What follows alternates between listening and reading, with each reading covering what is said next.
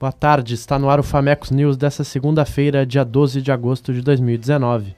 Eu sou o jornalista Leonardo Sonda. Eu sou a jornalista Luísa de Oliveira. Boa tarde.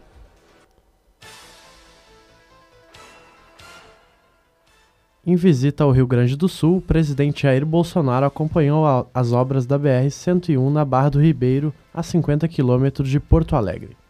Pela manhã, Bolsonaro já havia inaugurado a duplicação de um trecho da BR-116 em Pelotas, na região sul do estado. Durante um discurso, o presidente anunciou o investimento de mais 100 milhões de reais na duplicação da BR-116. Quando concluída, serão cerca de 230 quilômetros duplicados entre Porto Alegre e Pelotas. Esta rodovia é a mais importante para acessar o principal porto do estado em Rio Grande. Oposição vence eleições primárias na Argentina e ameaçam reeleição de Macri. Os resultados definem os candidatos de cada partido para a eleição e são grandes amostras do que o povo argentino pode esperar. A oposição, liderada por Alberto Fernandes e com Cristina Kirchner na vice-liderança, teve aproximadamente 47% dos votos.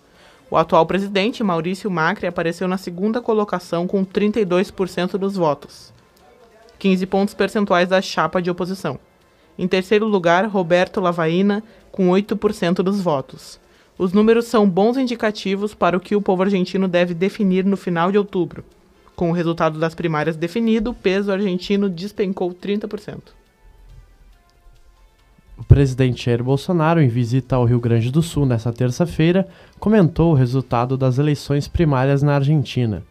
Ao ser questionado sobre, ele disse que, a, que uma vitória da oposição poderia transformar o Rio Grande do Sul em uma espécie de Roraima.